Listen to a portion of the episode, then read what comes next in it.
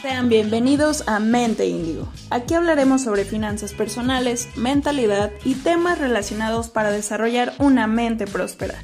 Les habla Zafiro Antunes y gracias por escucharnos.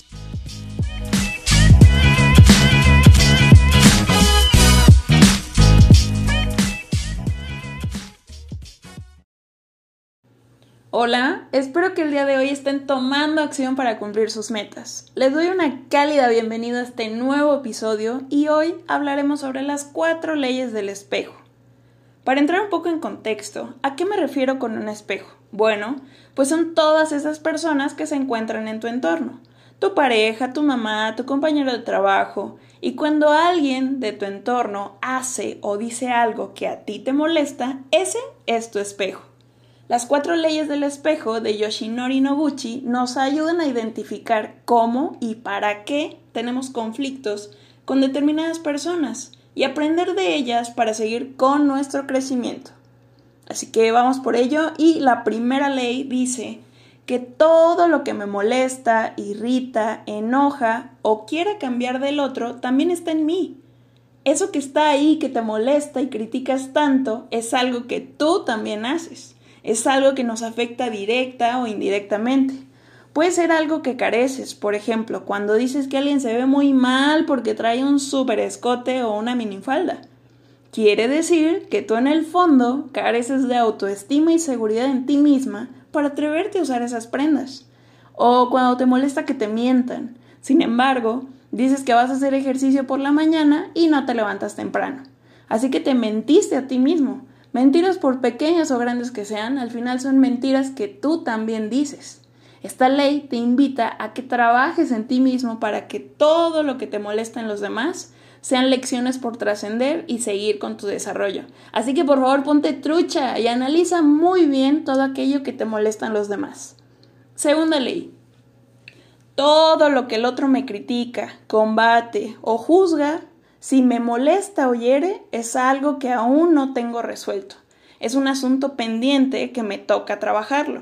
Es decir, todo aquello que nos digan y nos duele es algo que tenemos que arreglar con nosotros mismos. No puedes controlar lo que te vayan a decir, pero sí puedes controlar tu reacción. Por ejemplo, puede ser que te moleste mucho una persona que sea tacaña y escasa, pero eres una persona despilfarradora.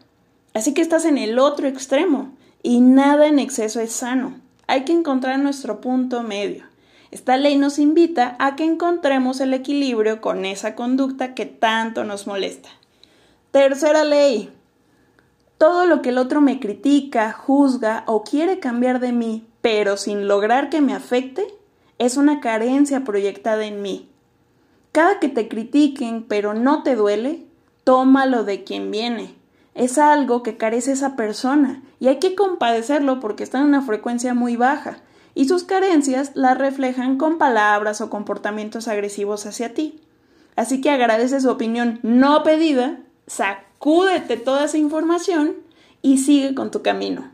Cuarta ley. Todo lo que me gusta del otro, lo que amo en el otro, también está dentro de mí. Reconozco mis cualidades en los otros, es decir, cada que tú le dices a alguien, cómo me encanta tu carisma, me encanta tu sentido del humor, me encanta tu actitud, todo eso habla mucho de ti. Dime qué admiras y te diré cómo eres. Todo aquello que admiras y agradeces es algo que ya tienes ahí dentro. Aquel que sabe admirar, valorar, apreciar y agradecer, habla mucho de su interior. Entre más bendigas y agradezcas, más cosas así atraerás a tu vida. Así que a partir de ahora, cuando lo sientas que es algo que te gusta mucho, por favor, no te limites a hacer un halago respetuoso y sincero. Recuerda que eso dice mucho de tu interior. Con esto concluimos las cuatro leyes del espejo. Y por cierto, me encanta que te des el permiso de conocerte y elevar conciencia. Te mando un fuerte abrazo y gracias por dejarme apapacharte el oído. Hasta pronto.